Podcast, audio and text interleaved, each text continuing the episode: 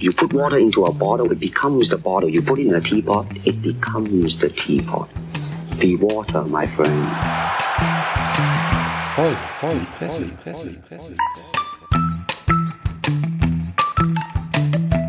Vielleicht sollte ich auch nur einmal die Woche duschen. Das hat damit zu tun. Kannst du probieren. Also ich bin tatsächlich auch alle bei alle zwei Tage. Außer am dritten Tag ist Homeoffice, dann lasse ich auch schon mal ausfallen. also die Frau kann es ab, oder was? Ich, also ja, bei mir ist es ähnlich. Also ich würde es eher noch auch ein bisschen anders bezogen definieren. Also sprich, wenn eben Sport gemacht oder sonst irgendwie. Und Jahreszeiten auch. Äh, Jahreszeiten abhängig. Also es ist tatsächlich so.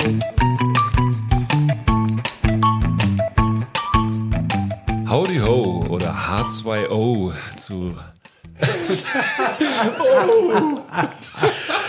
Herzlich willkommen zur 82. Episode eures beliebten Medien- und Presse-Podcasts Voll in die Presse. In der trauten Besetzung sollte man meinen, nein, weit gefehlt. Wir haben uns einen Wassermann hinzugeholt, den Chris. Und den möchte ich ganz besonders äh, als erstes mal hier zu Wort kommen lassen und herzlich in der Runde begrüßen. Hi. Ja, danke schön, dass ich hier sein darf. Ich bin heute hier offenbar sowas wie der sachkundige Bürger oder so.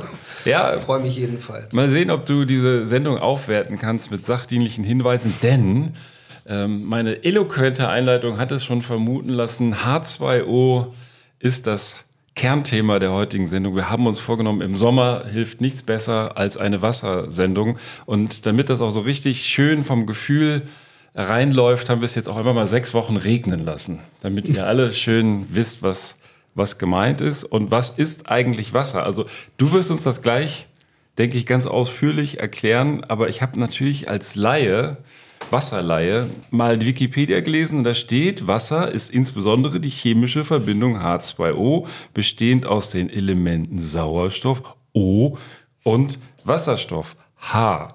Und das fand ich dann jetzt ganz schön. Dann ist da noch ein bisschen Laber-Rhabarber und unten ist dann äh, noch erklärt, wie die Aggregatzustände, also Wasser heißt es ja nur, wenn es flüssig ist und wenn es gefroren ist, heißt es Prollo? Speiseeis. ah. Und wenn es gasförmig ist, heißt es Dampf. Ja, Wasserdampf. Und dann so weiter und so fort. Und dann steht hier dieser Satz, Wasser ist die Grundlage allen Lebens auf der Erde. Ich finde, das ist ein schöner Einstieg, um ein Wasserspezial natürlich mit medienmäßigem Einschlag hier zu machen. Und das ist echt toll. Wir haben dich ein paar Mal hier angekündigt. Toll, dass du tatsächlich jetzt heute hier im Sammelsurium am Tisch sitzt. Und ähm, also was machst du genau und, und äh, was gibt's da Verrücktes vielleicht? Es gibt eine ganze Menge verrückte Sachen äh, im Wasser. Das ist einfach überall. Das ist eins der oder das Medium, was neben Luft äh, für unser Überleben notwendig ist. Ähm, dein Körper besteht zu einem ganz hohen Prozentsatz äh, aus Wasser. Und deshalb kennt es jeder und ohne geht's nicht. Ja, wir wissen alle, mhm. auf Essen können wir eine ganze Zeit lang verzichten. Ohne Wasser geht's nicht. Ja. Ähm, der eine mehr, der andere weniger vielleicht. Wieso guckst du den Beef jetzt so an? ja, das verstehe ich auch nicht. Zum Thema skurril, ja, also ähm, über Wasser kann man eine ganze Menge rauskriegen. Ne? Also vor allen Dingen äh, das, was durch den Körper durchläuft und dann irgendwo ankommt. Äh, wenn man dann so ein bisschen misst, dann weiß man, was du so getrieben hast. Äh, ja, Im Guten wie im Bösen. Sozusagen. Wollte ich, wollte ich gerade sagen. Also es gibt, gab immer mal wieder diese Geschichten, die wir auch hier hatten, dass du zum Beispiel den Kokainkonsum einer Stadt irgendwo an entsprechenden Stellen messen kannst, dass du äh, messen kannst. Äh, auch Corona wurde ja teilweise aus dem Wasser versucht zu analysieren. Da habe ich jetzt gerade jüngst gelesen, es gäbe nur eigentlich vier richtige Messstationen in Deutschland. Also in Deutschland wäre das jetzt nicht so wahnsinnig zuverlässig. Stimmt das, so eine, so eine Aussage? Also ja, sagen wir mal so, die ähm die Messung von Virusartefakten aus dem Abwasser, äh, also vor allen Dingen jetzt Corona oder so, wird in an, einigen anderen Ländern der Europäischen Union äh, intensiver betrieben als bei uns. Ähm, wir sind aber da durchaus auf dem Vormarsch. Gibt eine äh, ganze Reihe von Forschungsprojekten und ähm, ich sag mal, ein ähm, relativ äh, weitgehender wäre jetzt zum Beispiel äh, das äh, Abwasser von Flugzeugen zu untersuchen, um mhm. relativ frühzeitig, ähm, sagen wir mal, neue Virusstämme äh, herauszufiltern der, oder der, insgesamt ja. zu schauen, äh, ob äh, da, äh, sagen wir mal, Infizierte aus anderen Ländern einreisen. Mhm. Ähm, ansonsten geht das natürlich schon, aber ähm, eher ist das zur Trenderkennung geeignet. Also äh, ein scharfes Monitoring ähm, ist äh, im Moment noch nicht äh, gang und gäbe. Das heißt, ähm, scharf, Straßenzug scharf sozusagen Ja, auszubekommen, äh, wo, äh, wo jetzt ein Hotspot ist oder so, sondern das geht eher äh, für die Region, weil man dann natürlich in der Anlage, in der Kläranlage misst und dann in die angeschlossenen Siedlungen. Äh, Das, das habe ich übrigens auch gerade gelesen, wo du Corona erwähnst. Corona hat man ja fast äh, Gott sei Dank vergessen. Die äh, Meldung jetzt jüngst war, dass äh, irgendeine neue Variante unterwegs ist und die hat man identifiziert, genau über den Weg, über die Analyse Ja. von Abwässern. Ja, genau. Und das, da in dem Zusammenhang habe ich eben auch gelesen, dass man dann äh, vielleicht auch schaut, wo, äh, wie schnell sich der Virus eben verbreitet, weil die Messungen dann entsprechendes zulassen, aber dass es nicht genügend Messstellen in Deutschland gäbe, um das flächendeckend, dann eine flächendeckende Aussage zur Ausbreitung in, in Regionen äh, zu machen. Das war mir jetzt nur so beiläufig im Radio. Ich habe gar keinen Artikel dabei. Also der Knackpunkt ist äh, immer noch, dass ähm, diese Gesundheitsvorsorge eine Aufgabe der Gesundheitsbehörden ist und ähm, dass über, sag ich mal, die Abwassergebühren zum Beispiel nicht finanziert werden kann und äh, die Ausrüstung, die man braucht, um die äh, die Viruslast dann zu, zu äh, ermitteln. Äh, die haben nicht alle Abwasserlabore, wo sagen wir, die üblichen Analysen gemacht werden. Bei manchen geht es, äh, aber das ist eben nicht Standard. Die ließen sich aber relativ leicht nachrüsten. ja. Ist halt dann eine Frage, wie es finanziert wird. Ja, also ich finde, man merkt schon, dass du ein echter Experte bist. Kannst du noch irgendwie für unsere ZuhörerInnen äh, sagen, was du so ungefähr machst, womit du dich tagtäglich beschäftigst? Du hast vor der Sendung schon gesagt, du findest dieses Thema total interessant und hast das große Glück, auch noch Geld dafür zu bekommen. Eigentlich perfekt. Perfekt.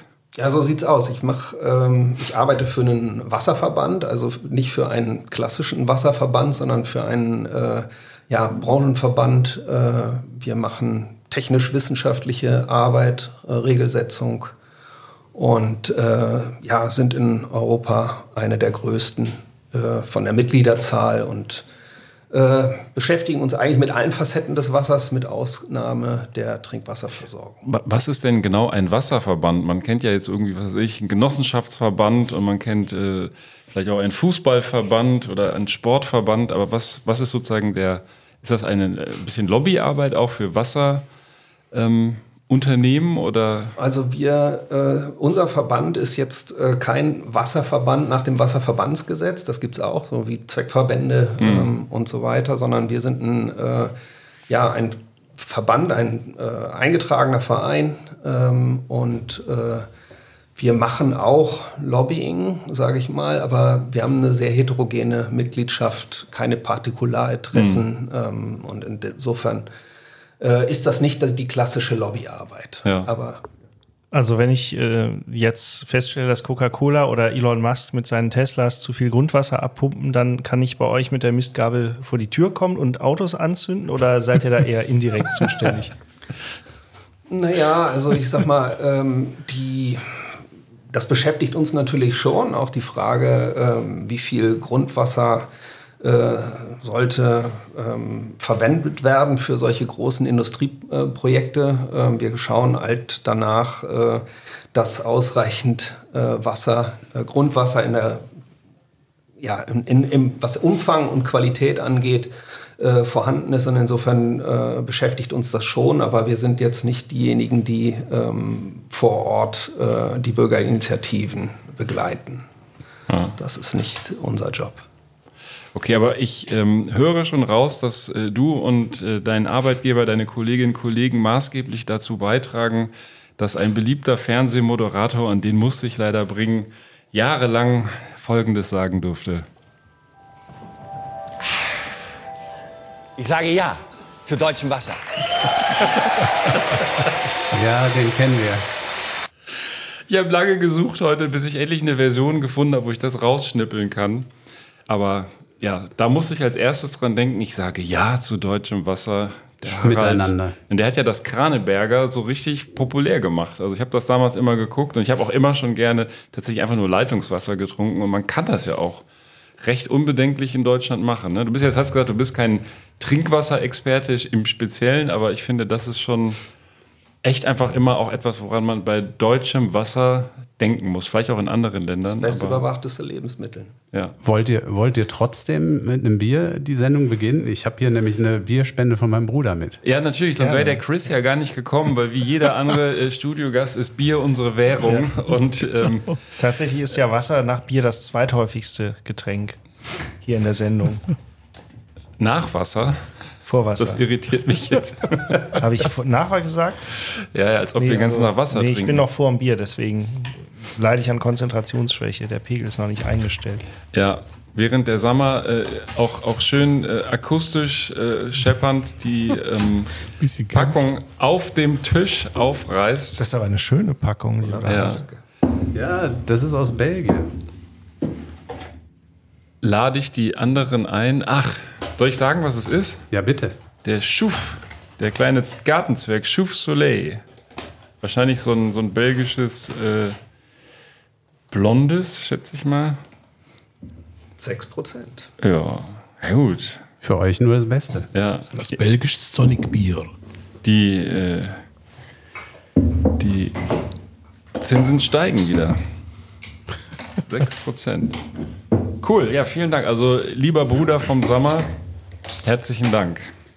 Ja, ähm, bist du nicht der Kronkorkensammler auch? Ja, Ja, du- hast mal geguckt? Ja, voll geil. Sieht super aus. Voll geil, Mit so kleine- kleinen Zwergen drauf. ja. Ich muss jetzt nur noch irgendwie äh, fachgerecht aufmachen, ohne es zu zerdeppern. Aber der ist sehr schön. Es sind zwei kleine Zwerge. Ich habe das im Übrigen aber auch schon mal gehabt. Also nicht dieses, aber ein anderes habe ich mal aus, äh, Der Beefel auch. Bel ja, ja. Achso, dann tauschen wir die Flaschen. aus Belgien mitgebracht. Aber das ist jetzt hier das Schuf. Ich hoffe, ich spreche das richtig aus. Soleil. Also auch etwas sehr Schönes, was man mit, Wasser machen kann. Aber sag mal, du hast doch jetzt monatelang recherchiert und finde, du solltest auch das erste Wort haben, um hier ein bisschen zu teasern, was alles geht. Ja, ja gerne äh, mache ich. Und dann hole ich uns mal hier Untersetzer, damit der Tisch nicht so rappelt beim Bier. ähm, ich habe heute was, was echt Interessantes mit. Ähm, und zwar äh, werde ich euch erzählen, wie man mit Wüstensand Wasserprobleme sowohl in der Stadt als auch auf dem Land lösen kann.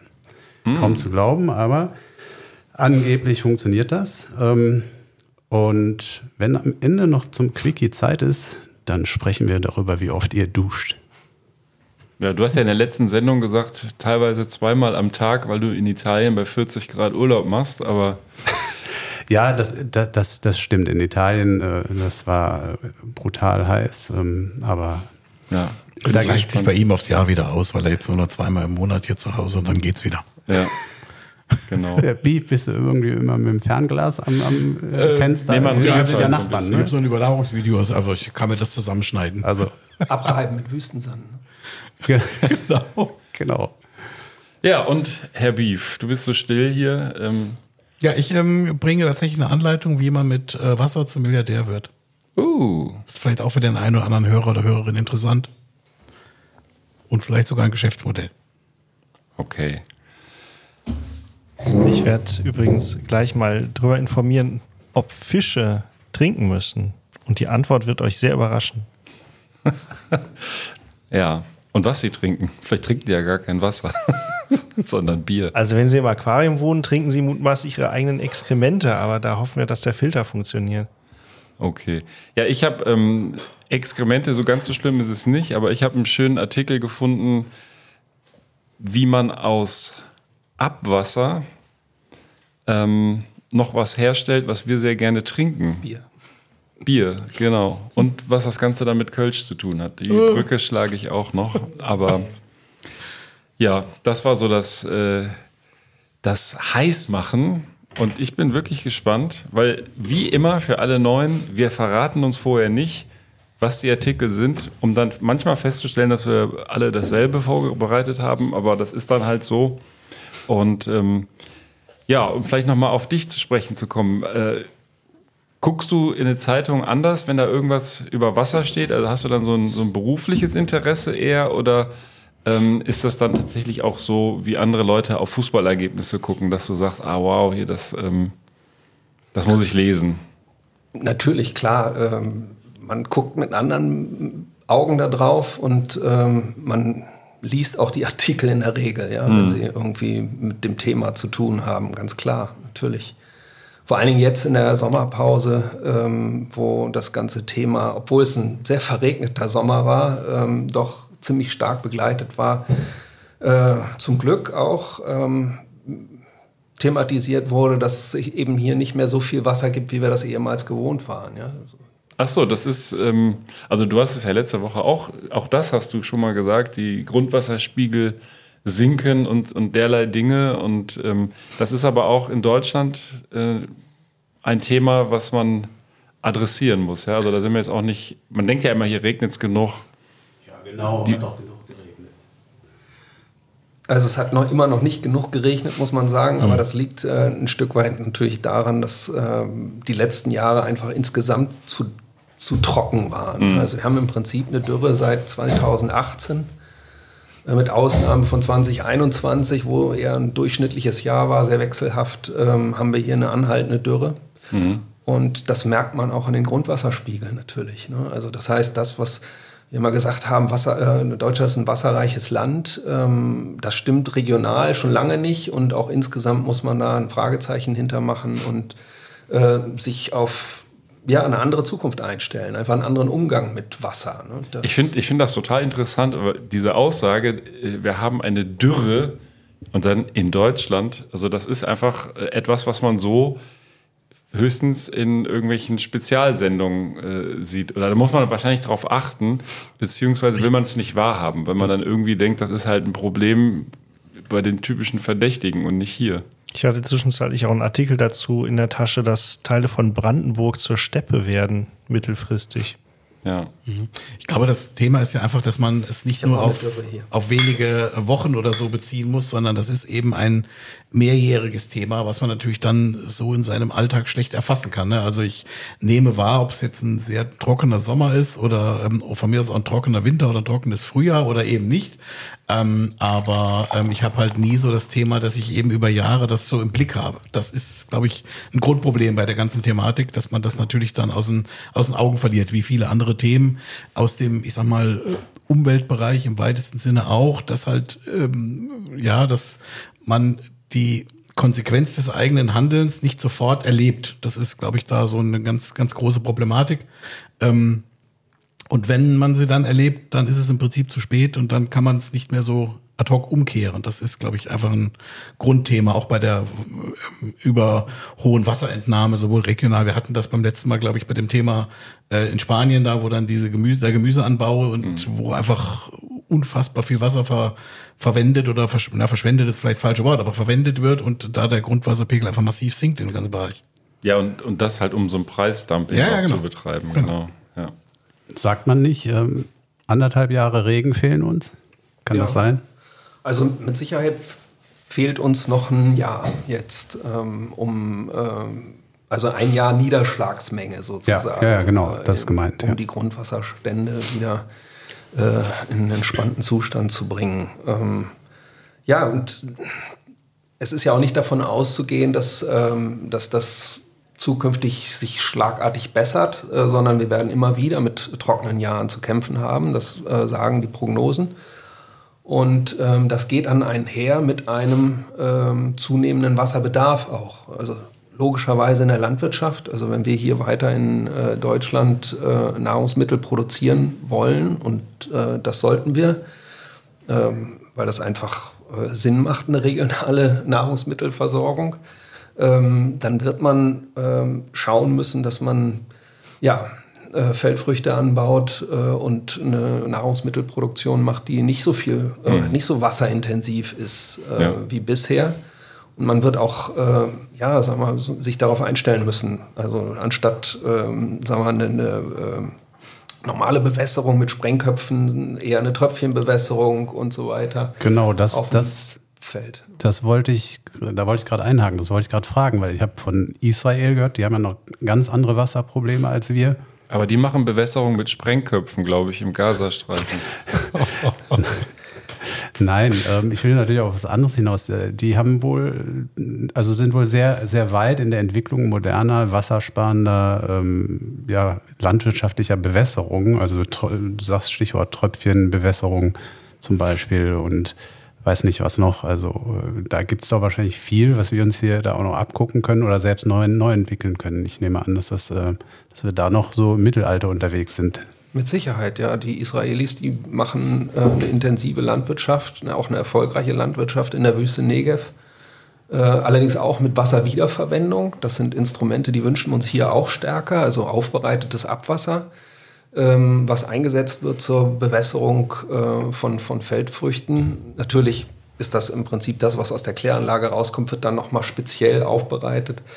Äh, ist hygienisch äh, einwandfrei, aber das ist eben äh, nicht ganz leicht, äh, diese neuen äh, Instrumente ja, hier in Deutschland äh, in die Fläche zu bringen. Genau, und die werden auch vielleicht nicht unbedingt so angenommen. Also das fällt mir jetzt gerade so ein. Gestern, bevor ich da auf der besagten Party war, äh, war ich bei unserer, bei unserem sozusagen Viertelfest, hatten wir so, so ein Festchen, ne? Und da habe ich neben dem Sanitärnachbarn gesessen und sprach tatsächlich darüber, dass wir diese Sendung heute machen wollen und so und was da so für Themen äh, gibt. Und der hat gesagt, die hatten in ihrer Badausstellung ein Waschbecken, was kombiniert war mit einem Spülkasten für eine Toilette. Da ist quasi das Wasser von dem Waschbecken direkt in so ein Spülkasten-Reservoir äh, gelaufen, konnte dann halt genutzt werden, um das Klo noch durchzuspülen. Er sagt, das hat sich überhaupt nicht verkauft. Die Leute wollten das nicht haben. Kann ich mir gut vorstellen. Ja. Also ich weiß, ähm, die äh, FH in Remagen, ähm, wo ich mal Zeit verbrachte, die steht zufällig in der Nähe vom Rhein und da ist tatsächlich die Toilettenspülung mit Rheinwasser. Ja. Ja, das Wasser wird natürlich trotzdem verbraucht, aber da muss man es eben nicht aufwendig aufbereiten vorher, um es dann doch nicht zu trinken.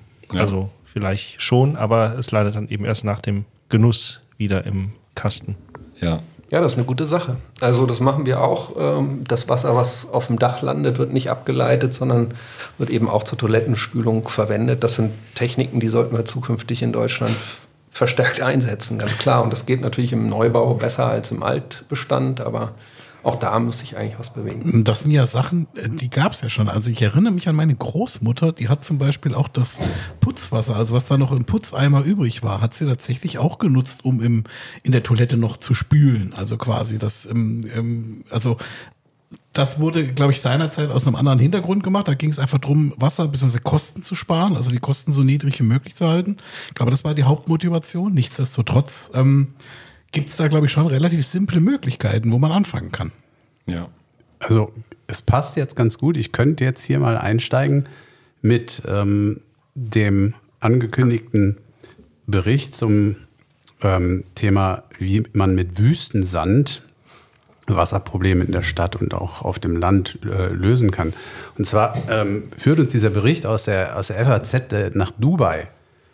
Und ähm, dort gibt es nämlich eine, eine Firma, das ist eine, ursprünglich eine Firma, die in China entstanden ist, aber jetzt seit ein paar Jahren auch äh, in, in Dubai sitzt. Äh, Dake Re Rech Rechsand, oder wahrscheinlich Dake Rechsand, keine Ahnung, wie man es ausspricht. Ähm, so heißt, ähm, glaube ich, sogar der Chef des Unternehmens, also Namensgeber des äh, Unternehmensnamens.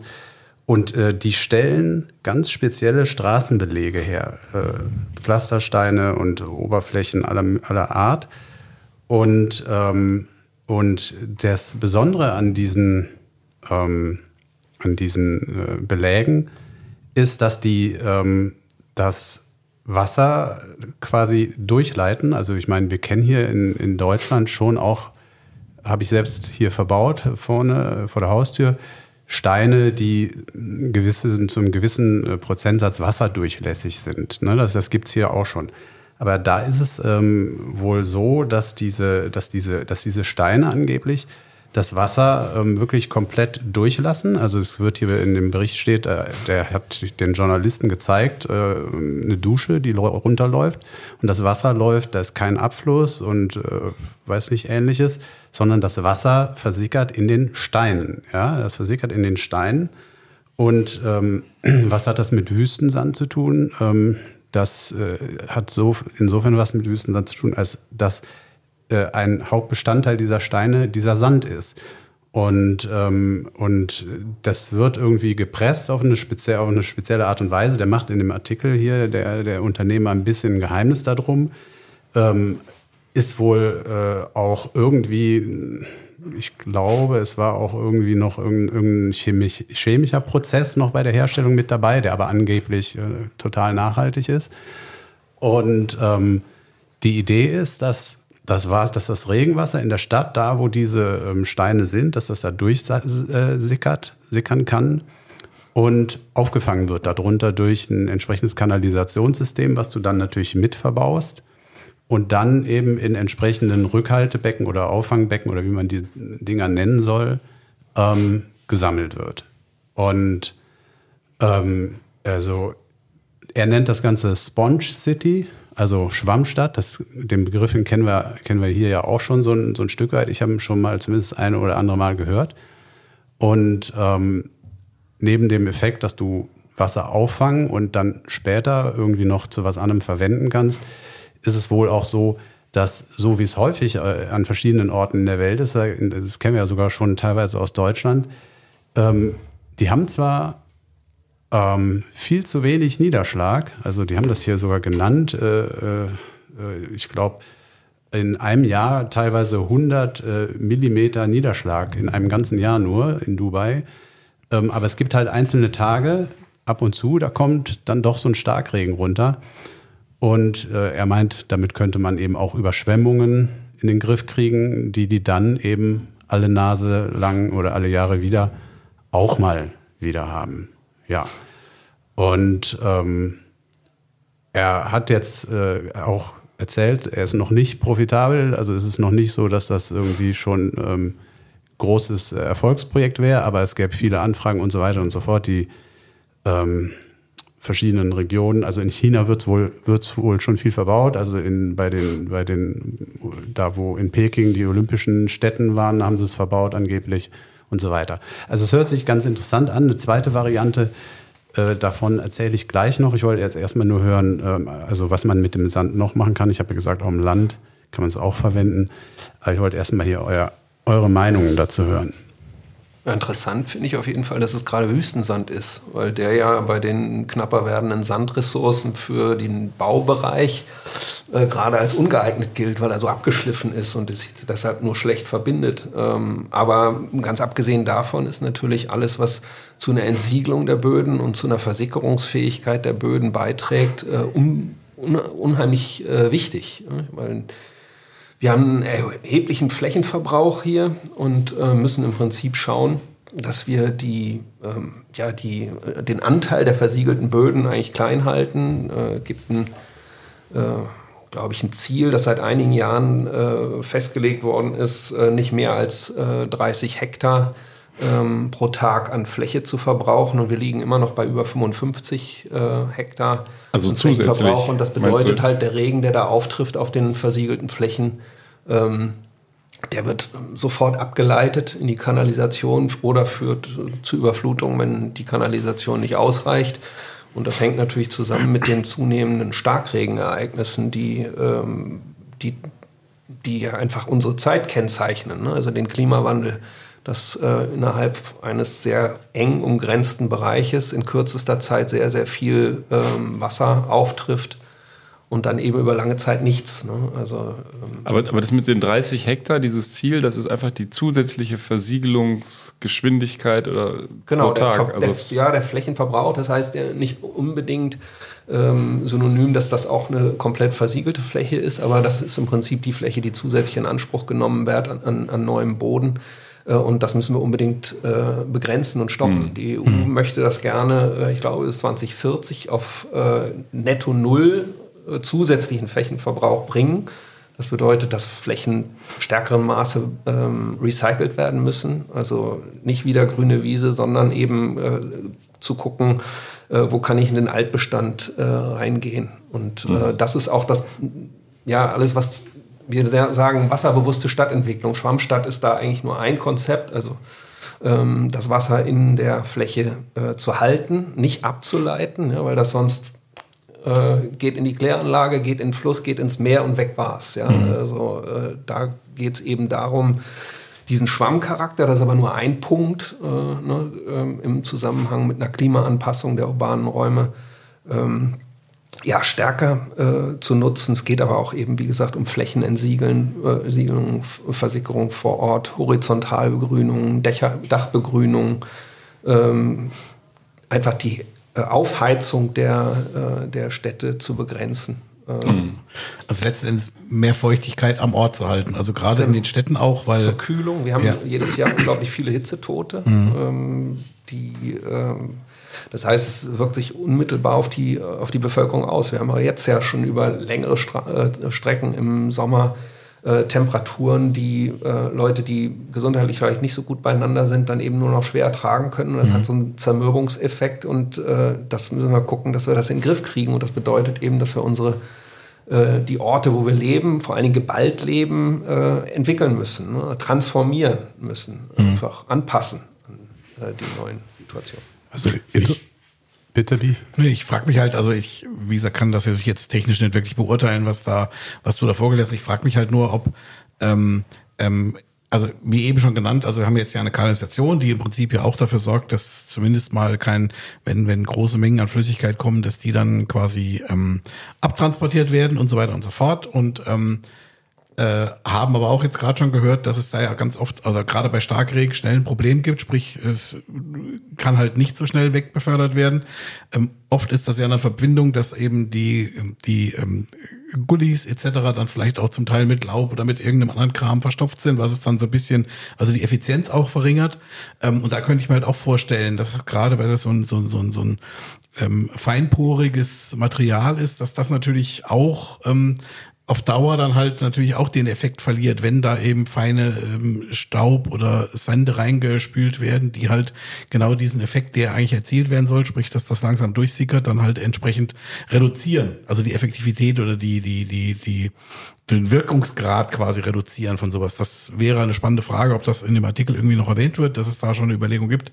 Aber das ist ja dann immer dann, ähm, funktioniert fünf Jahre, aber danach wird es dann wieder schwierig. Und dann fängt man wieder an, entweder alles wieder aufzureißen. Also das ist ja auch so ein, ähm, also gerade in den Bereichen, denke ich, müssen wir auch wirklich langfristig denken. Das sind Sachen, die müssen auch 10, 20, 30, 40, 50 Jahre funktionieren. Sei es über, über große Grünanlagen oder sonst irgendwelche Dinge, wo man ähm, nicht ständig äh, neue Technik mit neuer Technik mit neuer Technik ersetzen muss und dann einen unfassbaren drumherum Aufwand treibt.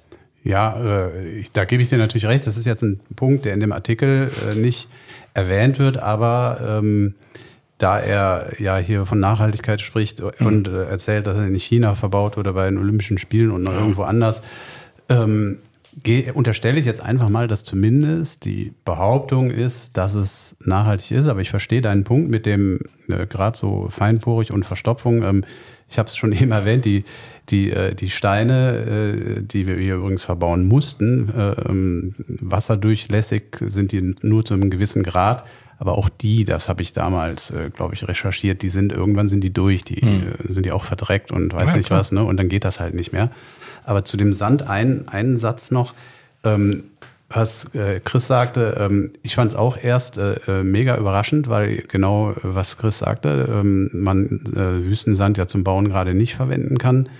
Ähm, aber er sagt hier, ähm, er nennt das äh, selektive Permeabilität, ähm, Durchlässigkeit von Oberflächen, da wo es sinnvoll ist. Und Wüstensand kann das, sagt er.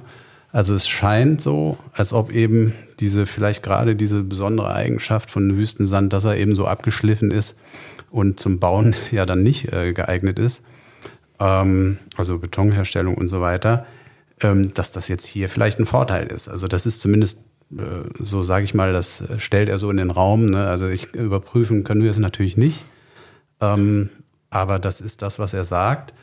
Und ähm, er, er sagt dann noch mehr, ich hatte das eben kurz gesagt, ähm, er sagt, dass, er, dass man äh, mit dem Sand äh, noch mehr machen kann. Und zwar, äh, da, da muss ich echt erstmal schmunzeln, aber er äh, nennt das so, ähm, atmungsaktiven Sand hat er sozusagen entwickelt.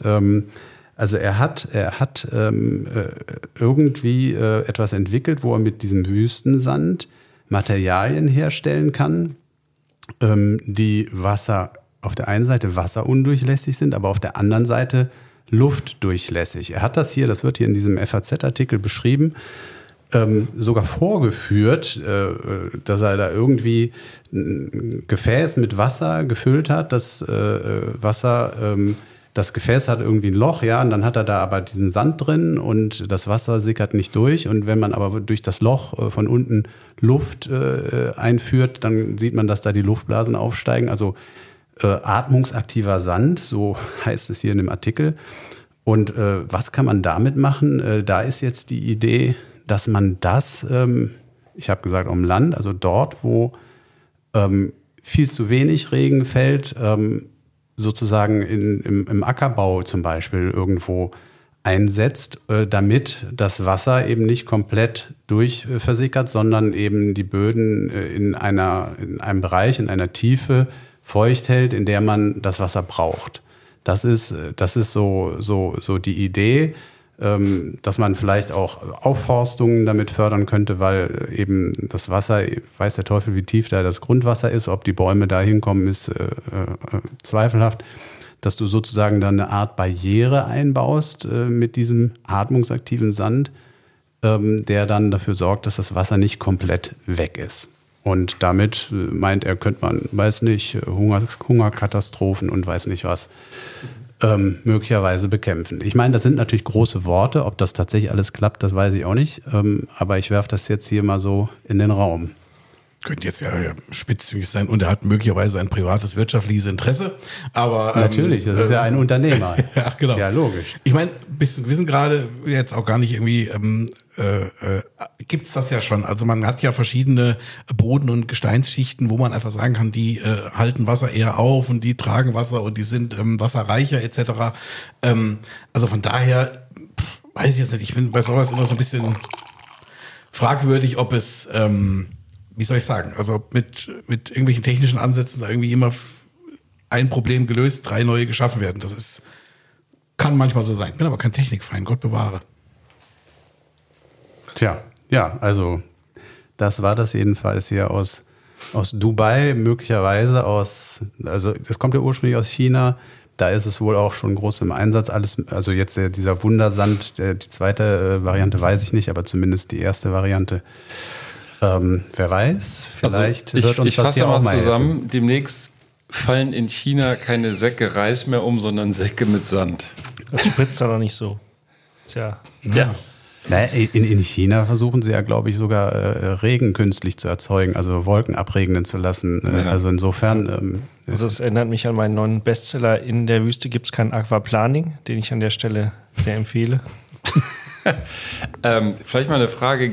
Gibt's, ich habe vor der Sammer weiß das, weil wir uns damals darüber unterhalten haben und bestimmt 15, 16, 17 Jahre her habe ich mal einen Artikel irgendwo im Manager-Magazin oder in einem veritablen Wirtschaftsmagazin gelesen. Wasser ist das Gold der Zukunft, war so der, der Tenor. Und da glaube ich dran, hat mich damals komplett überzeugt, also insbesondere äh, Nutzwasser und aber auch, so wie du sagst, Grundwasser, das spielt ja überall rein. Ähm, Gibt es schon sowas wie so einen Kampf um Wasser? Äh, also wenn du jetzt nämlich sagst, die Chinesen wollen irgendwie den Regen über ihrem Territorium abregnen lassen, dann fehlt er ja irgendwo anders, wo er sonst hingezogen wäre und so weiter und so fort.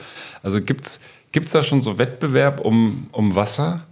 In manchen Teilen der Erde, glaube ich, gibt es schon so etwas wie einen Kampf um Wasser. In Amerika hört man manchmal, dass ähm, ja, Immobilien aufgekauft werden oder Land äh, aufgekauft wird, wo Wasserrechte bereits drauf liegen.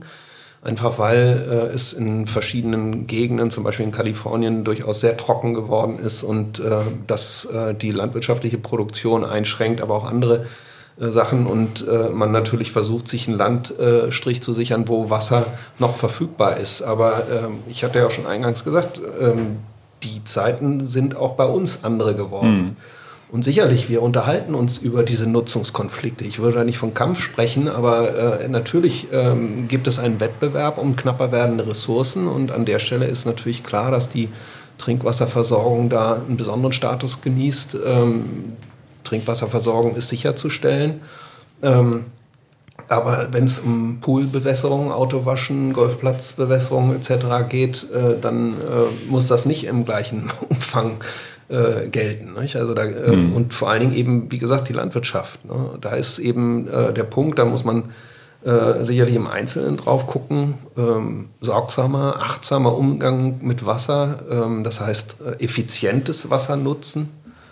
Ähm, gleichzeitig aber auch natürlich äh, schauen, dass ähm, das Wasser dort, wo ähm, ja, Tätigkeiten notwendig sind, wie in der Nahrungsmittelproduktion, in der Trinkwasserversorgung, dass da ausreichend Wasser zur Verfügung steht, auch in Zeiten des Klimawandels. Ähm, Mhm.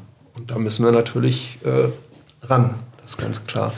Ka- Auch ka- rechtlich übrigens. ne? Also das ist, äh, da sind wir auch, auch äh, noch nicht so gut drauf eingestellt. Und Also ich, ich habe jetzt, weiß nicht, ob du was sagen wolltest, sag mal sonst. Ich, ich wollte nur kurz sagen, Kampf, Kampf ums Wasser fällt mir nur noch ein Stich, ganz kurz als Stichwort Flüsse. Die sind ja typischerweise grenzüberschreitend. Nimm mal, äh, ich glaube, Äthiopien, Ägypten, ähm, da ist irgendwie der Nil äh, aufgestaut in Äthiopien. Die Ägypter haben da wahnsinnige Angst, dass da irgendwie bei denen mal zu wenig Wasser ankommt. Also da gibt's äh, Probleme dieser Art auf der Welt an verschiedenen Orten. Ja. Aber ich würde da gerne ein, weil ich habe hier gerade meine Geschichte passt da ziemlich gut zu, weil das geht ja so ein bisschen um, ähm, ich sagte ja am Anfang beim, beim Anteasern so ein bisschen, dass es äh, letztendlich so geht, wie man mit Wasser Milliardär werden kann.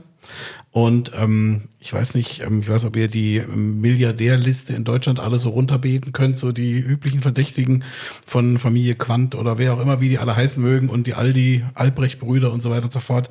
Ähm, hier geht's um einen Michael Chef, ich weiß nicht, von denen schon mal jemand was gehört hat. Ich hat, kannte ihn nicht.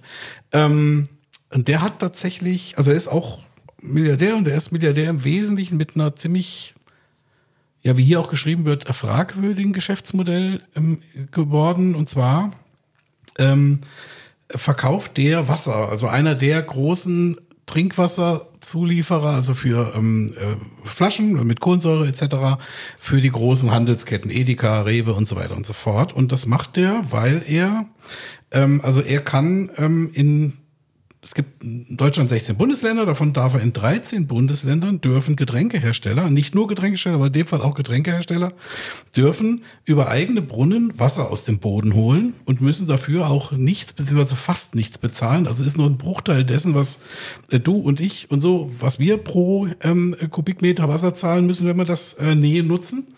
Und ähm, auch in Hessen, Thüringen und Bayern zahlen sie, also die, zum Beispiel die Getränkehersteller zahlen gar nichts. Das heißt, die können einfach Grundwasser aus dem Boden pumpen über eigene Brunnen und das macht er auch.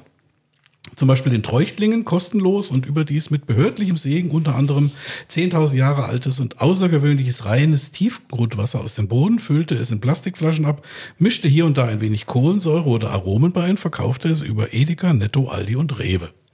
Und das ist das Geschäftsmodell. Damit ist er Milliardär geworden und der Witz ist halt, und das ist eben dieses Verteilungsthema, beziehungsweise ein kostbares Gut der Allgemeinheit, so würde ich jetzt mal definieren, was jetzt kostbarer und kostbarer wirkt, wo es knapper wird.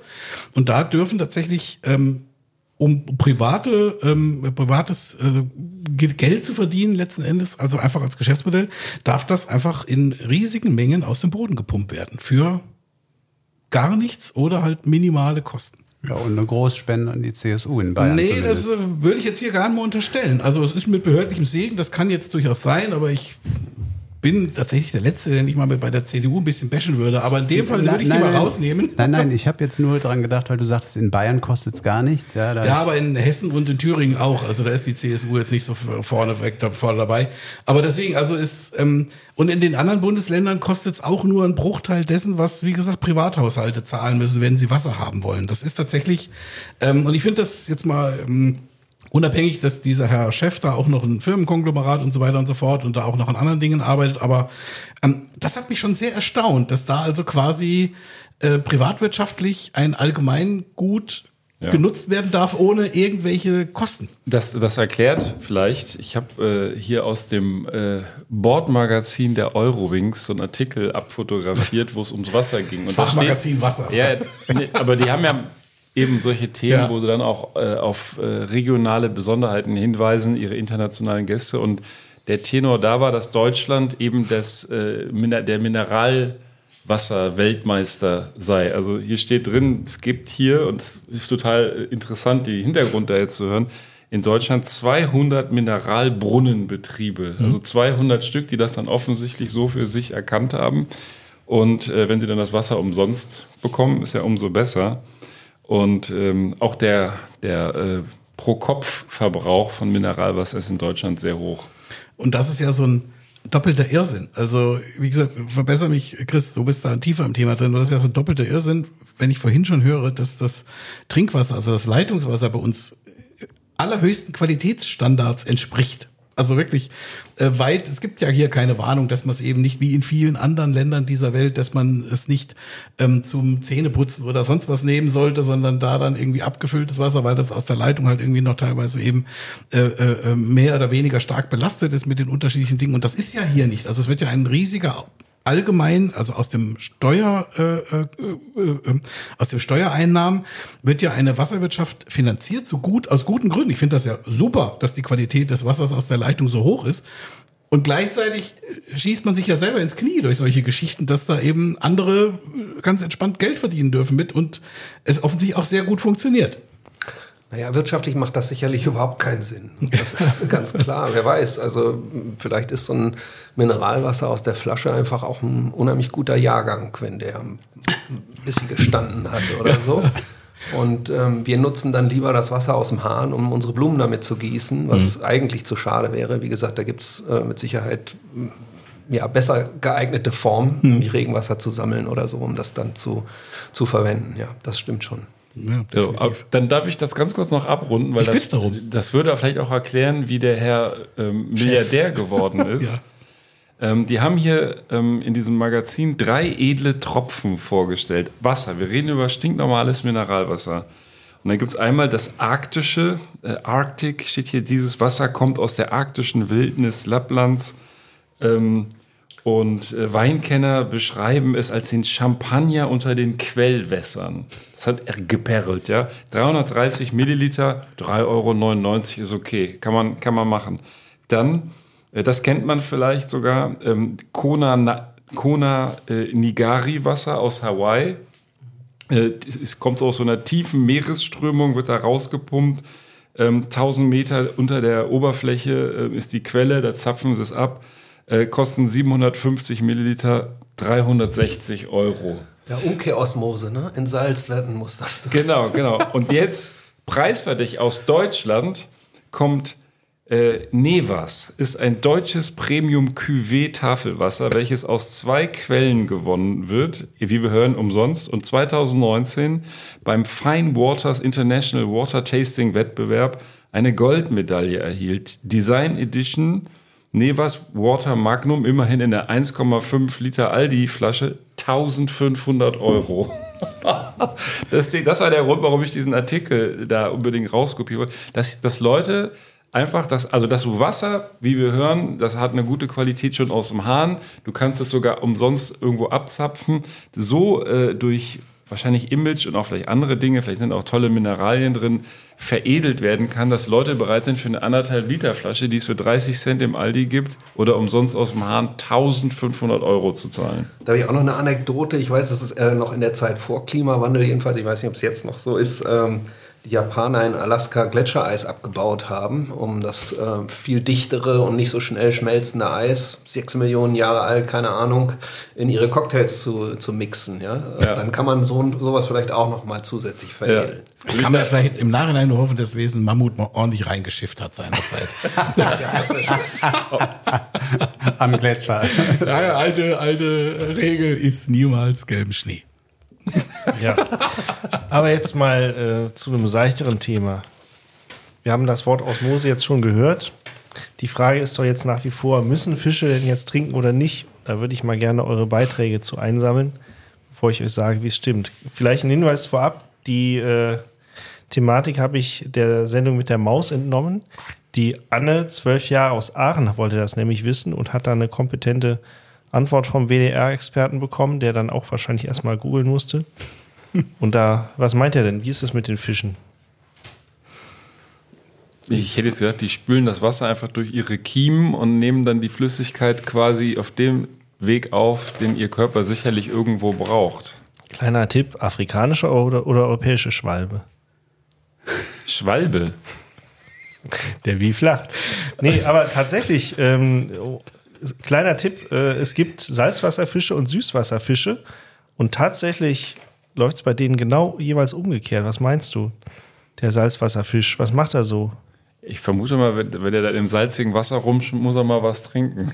Zwischendurch. Vielleicht stimmt es aber auch nicht. Das ist völlig richtig. Der Salzwasserfisch muss tatsächlich trinken, wegen der Osmose beziehungsweise wegen seiner halbdurchlässigen Fischhaut. Und äh, tatsächlich äh, ist das Prinzip der Osmose ja, dass das äh, Wasser jeweils in die salzhaltigere Gegend sich bewegt. Und wenn das Meerwasser nun salzhaltig ist und der Fisch nicht ganz so salzhaltig ist, muss der halt nachtrinken, sonst ist er irgendwann platt. Und äh, praktischerweise hat er nämlich in seinen Kiemen auch Filter, die das Meerwasser entsalzen. Und jetzt sagt er, sag mal, wie es umgekehrt läuft beim Süßwasserfisch, hat er aufgepasst. Wie es umgekehrt läuft. Oder ich frage mal anders, was würde denn dem Süßwasserfisch passieren, ähm, ja, wenn er nicht auf Dauer Wasser ausscheidet? Wenn er nicht auf Dauer. Er würde ertrinken. Er würde platzen. Platzen? Jawohl. Nee, der Süßwasserfisch, der muss tatsächlich äh, in den dringt nämlich, äh, weil er halt salziger ist als das nicht salzhaltige Wasser um ihn herum. In ihn dringt das Wasser äh, über die Hautoberfläche ein und äh, der muss ordentlich strullen. Also kleine Faustregel, Salzwasser trinken, Süßwasser Pipi. Und äh, witzigerweise Aal und Lachse zum Beispiel, die ja auch äh, in Süß- und Salzwasser heimisch sind, die können sich, ohne dass das jetzt hier näher beschrieben wird, tatsächlich an ihre Umgebung entsprechend anpassen. Also wenn der Aal nicht auf Süßwasser umschaltet, dann fliegt der Aal in die Luft, würde ich sagen. Also Gleichstrom und Wechselstrom. Ja, aber die Frage ist an sich ziemlich cool. Also das äh, habe ich überhaupt im Leben noch nicht drüber nachgedacht. Finde ich echt witzig. Ja, also das wäre eigentlich eine, ähm, ich habe hier nämlich auch so eine besorgte ähm, Verbraucherstimme vorher eingefangen, ähm, in der Person eines Zeichentrick-Elefantens aus dem Disney-Film Tarzan und das würde ich gerne unserem Experten mal als äh, quasi vorformulierten Gedanken mit auf den Weg geben wollen. Ist das Wasser auch wirklich keimfrei? Es kommt mir ziemlich suspekt vor. Es ist sauber, Schätzchen. Ich habe aber Angst vor Bakterien. Ja, wie, wie ist das mit dem Trinkwasser? Wir hatten es jetzt schon ein paar Mal. Kann man wirklich in Deutschland, aber auch in anderen Ländern unbedenklich aus dem Hahn trinken? Was sind so die Faktoren, die du, die du wissen musst? Also ich frage es mich vor allem im Ausland, weil in Deutschland trinke ich überall aus dem Hahn, mehr oder weniger. Aber ähm, wenn du jetzt im Urlaub bist, also gibt es da irgend so ein paar Profitricks, die wir hier noch mit auf den Weg? Oder Das ist nicht riecht meine man das Wasser? Kernkompetenz, aber erstmal gilt äh, überall in Europa die Trinkwasserrichtlinie, die europäische. Und insofern äh, habe ich jetzt kein Problem, äh, überall in Europa aus dem Hahn zu trinken. Wobei mir natürlich auch da ähm, der Zustand des Hauses äh, Mhm. vielleicht den einen oder anderen Tipp gibt. Äh, Wer weiß, Beileitung gibt es da vielleicht auch. Dann lässt man es ein bisschen laufen. Äh, und äh, wenn äh, der Hausherr sagt, das sollte man lieber nicht machen, dann würde ich ihm auch da vertrauen. Ja. Ja, das war eigentlich, für ich habe mich das ganz konkret in meinem letzten Spanienurlaub in Nordspanien äh, gefragt. Da haben wir nämlich auch immer gesagt bekommen, man kann das schon trinken, schmeckte aber einfach echt fies. Schmeckte so ein bisschen seifig, also ganz unangenehm, wohingegen ich das äh, Wasser, insbesondere in Bonn, das trinke ich richtig gerne. Da bilde ich mir sogar ein, dass das gut schmeckt, obwohl Wasser ja nicht wirklich die, also zumindest nach was schmeckt, hängt dann wahrscheinlich von den, vom Natrium ab und was da sonst noch so drin ist, ne? vom, vom Mineraliengehalt. Aber Ja, wenn es deutlich nach was schmeckt, ist halt von irgendwas zu viel drin. Ne? Das ist halt irgendwie, glaube ich, die, die Grundregel würde ich da noch so mitnehmen. Ja, und im, im Ausland ist auch häufig einfach Chlor bei, bei gemischt, ne? Und das ist dann einfach nicht lecker. ja, vielleicht war das das Chlor. Das, also stimmt. Ja, das machen die, das geht, ja, dass du Trinkwasser ins Chlor, äh, Chlor ins Trinkwasser. Trinkwasser ins Chlor. Ja, das haben wir früher, äh, als wir als kleine Jungs äh, Fußball gespielt haben und dann durstig waren im Sommer, sind wir schön an die Springbrunnen, die neben der Wiese waren, äh, haben da immer gesoffen wie irre und dann haben wir irgendwann gesehen, dass da so Chlortabletten immer drin lagen. Das war irgendwie dann doch nicht so lecker. Kannst du auch im Schwimmbad einen tiefen Zug nehmen. Ne? Ja, genau. Aber Schwimmbad ist da vielleicht auch noch mehr drin, also je nachdem, wer vorher drin geschwommen ist. Aber ähm, das und wie stark die Filteranlage im Einsatz ist. Aber ist das, ähm, also um die Frage nochmal aufzugreifen, also ist das tatsächlich ähm, ähm, die Beimischung oder was ist da toleriert oder was was was ist da so Chlor. ja zum Beispiel, also oder auch ansonsten Beim ich weiß nicht ob es nur Chlor ist oder Naja, ob das die, in, in, äh, in Deutschland regelt die Grundwasser, äh, die Trinkwasserverordnung, Mhm. äh, was da äh, zulässig ist oder nicht. Und da hat äh, die, das Bundesgesundheitsministerium einen Blick drauf. Mhm. Äh, und auch hier wird natürlich ab und an Chlor verwendet, äh, wenn äh, zum Beispiel hygienische Probleme auftreten in den Leitungen. Das kann schon mal passieren. Äh, hört man ja auch ab und zu mal, zum Glück selten. Ähm, dann setzen die Wasserwerke auch Chlor ein und spülen mit einem sehr geringen Chloranteil die Leitungen, um die wieder keimfrei zu kriegen, damit das äh, dann auf Dauer un unbedenklich ist hygienisch. Ne? Aber wie, wie genau die Grenzwerte sind, weiß ich aus dem Kopf Nö, jetzt das ist ja auch ähm, quasi, also ich finde das so spannend, also man, auch beim Schwimmbad, man riecht es ja dann manchmal so, da ist ja so ein latenter, je nachdem, wahrscheinlich ist es auch, wann da gerade ge- geklort wurde oder wie auch immer dann das entsprechend das zugeführt wird. Ähm, aber ähm, ich kann mir auch vorstellen, dass noch andere, ich weiß nicht, also um, um Algenbildung vorzubeugen oder sowas, das kann ja alles sein. Also, aber spannender wäre es ja dann eher wahrscheinlich, also weniger Schwimmbäder, weil da ist das Wasser oder die Wasserqualität wahrscheinlich ziemlich gut kontrolliert, ähm, sondern eher so Badeseen oder sowas. Ich glaube, da ist dann eher, wenn so ein See dann kippt oder wenn er dann ähm, durch ein trockenes Jahr dann ohnehin Wasser verliert und der Zufluss vielleicht nicht so, äh, der, der Frischwasserzufluss vielleicht nicht so optimal ist, ähm, da kann das ja dann möglicherweise relativ schnell Probleme geben. Naja, zum Glück werden auch die Badegewässer Mhm. in Deutschland streng überwacht. Äh, Das ist so, muss auch der Fall oder muss auch geschehen. Ähm, denn wir hatten auch hier ab und an Schwierigkeiten mit Algenbildung. Durch Niedrigwasser, Sonneneinstrahlung äh, vermehren sich die Algen. Wir alle haben verfolgt äh, die Oder-Katastrophe. Ja. durch Salzhalt, äh, Salzeinleitung bedingt ähm, und Niedrigwasser ähm, konnten im Prinzip Brackwasseralgen, äh, die Blausäure bilden, ähm, dann äh, das Fluss oder das, den Wasserkörper hochwandern und sich da vermehren. Und das, ähm, da muss man klar ein Auge drauf haben. Das tun na wir. klar. Und dann gibt es auch ein Badeverbot. Ne? Also dann werden bestimmte äh, Gewässer einfach gesperrt zum Schwimmen. Ja, ein Auge müssen wir auch immer auf unseren Bierkonsum haben, deswegen ein kleines Jingle. Alleine mit dir. Zwei Worte. Ein Bier. So, Und das ist jetzt super. Ich, Prolo, ich darf das aufnehmen. Also, was Prolo gerade reingereicht, das Thema Algen, das ist Allgäuer Bier. Ist das nicht, also ich sensationell, mir was, was für ein Also, Timing. über, über mich ärgert ihr euch immer, wenn ich hier die ganz flachen Flachwitze mache oder macht euch lustig und naja, egal. Ich wollte nur auch zur Kenntnis bringen, dass der Prolo ausgepackt hat aus seiner Tasche und das aber nicht äh, erwähnen, bevor wir nochmal vielleicht ein Wort auf die kleinen Zwerge hier verwendet haben. Also mir hat's am Anfang fand ich so der ersten Schluck gewöhnungsbedürftig, könnte aber auch nach meinem gestrigen Abend äh, sozusagen meiner, meiner Intoxikation, die ich da äh, vorgenommen habe, äh, geschuldet sein. Aber nach hinten raus wurde es immer leckerer. Also wirklich, Ja. Zucker, Zuckersirup und Orangenschale. ja, gut. Gehört, gehört in ja jedes Bier. Zug, äh, Verzug auf jeden Fall. ja. Aber ich finde so, es hat so diesen typischen belgischen Geschmack, ne? so Bier mit extra Umdrehungen. Okay. Kann man trinken. Dann kümmere ich mich mal ums, oder kümmer du dich doch mal ums Allgäuer, weil eigentlich muss ich ja auch noch hier was auflösen, Eike. bevor wir gleich äh, unseren, unseren Timer hier loswerden, weil ich habe ja auch gesagt, was man aus Abwasser, wir haben ja schon gesprochen, das Trinkwasser und so weiter und so fort, ähm, und dass man halt auch nutzbar machen muss, ähm, wieder Wasser wieder gewinnen und so weiter. Und da gibt es in San Francisco ein Gebäude, ein ganz modernes Luxushochhaus, 40 Stockwerke hoch, das eine, eine ähm, Wasser, ähm, wieder, wie nennt man das, eine Wiedergewinnungsanlage äh, hat. Das heißt, dort ist es so, dass tatsächlich das Dusch- und Abwasser, also das Duschwasser, das, das ähm, aus, den, aus den Waschbecken wieder gewonnen wird für die Spülung von der Toilette. Grauwasseraufbereitung. Genau, diese Grauwasseraufbereitung, das fließt dann ähm, in die Spülung rein. Das ist sozusagen, so wurde das gebaut.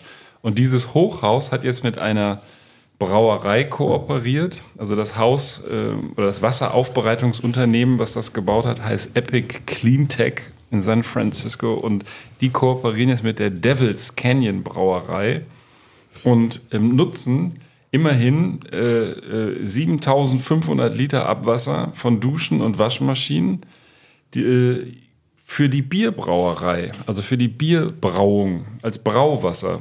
Das wird halt ähm, so aufbereitet, dass du das verwenden kannst, dass du das dann in die Tanks da in, ähm, reinleiten kannst und dann, dann brennen die das ja, dann brauen die das ja eh.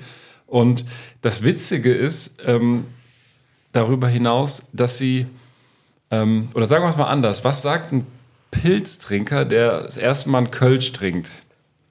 Boah, schmeckt wie Abwasser, sehr ekelhaft.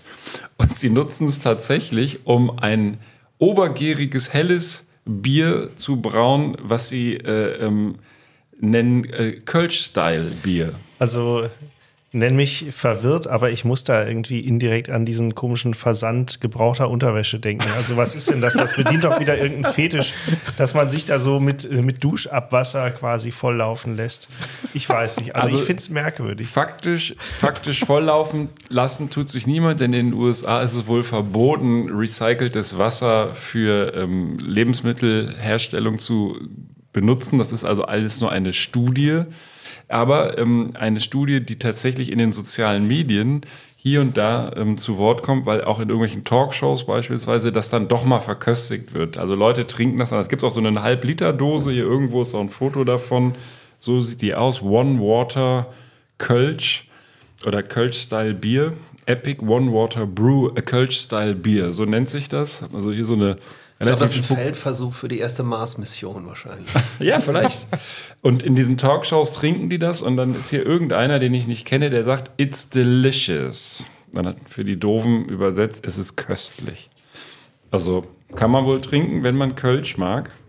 Ich fand nur diese, diese, ne, dieses, ich habe das so oft, ich, ich bin ja einer, ich bin ja sozusagen äh, vielseitig betankbar. Ich trinke helles, ich trinke obergärig, untergärig. Das Einzige, was ich nicht trinke, ist Altbier und dieses ganze dunkle Zeug, das mag ich nicht. Deswegen habe ich extra für dich auch ein helles jetzt Genau, und kein Schwenk Schenkerler, Rauchbier. Schwenkerler, Stinkerler. Aber ähm, tatsächlich gibt es ja viele, die einfach Kölsch sagen, das schmeckt wie Spülwasser. Einfach, das schmeckt dir nicht. Und das ist es hier wirklich sehr nah dran an diesem Gedanken. Ja, so viel dazu. Würdet ihr das trinken? Würdet ihr euch trauen, sowas? Also du bist wahrscheinlich einer, der in, äh, in Wasseraufbereitung vertraut oder eher nicht? Kennst du da die Schweinereien des, der Ich Branche? würde das trotzdem als Special Interest bezeichnen. so ein Tropfen, aber äh, ich weiß schon, dass, dass das geht, ja. Klar. Ja. Also man kann Wasser sehr gut, äh, sehr gut aufbereiten. Ja. Aber ich, ich weiß nicht, ob mich das jetzt äh, reizen würde, ob ich das ausprobieren müsste. Ich habe es noch nicht probiert. Ähm, Mhm. Wenn ich drum rumkomme, wäre ich nicht unglücklich, sage ich mal. Ja, aber du hast ja eben so ein bisschen propagiert, die Wi- Wasserwiedergewinnung ist eins der zentralen Zukunftsthemen, auch die Transformation und so weiter. Das heißt, ähm, es muss ja nicht unbedingt das Bier sein, aber ähm, dass man da irgendwo solche, solche Studien macht oder sich solche Gedanken macht, was kann man damit machen, außer es, ich meine, die sind ja schon fortschrittlich, die spülen die Klos damit. Es ist ja schon eigentlich ganz, ganz gut gemacht.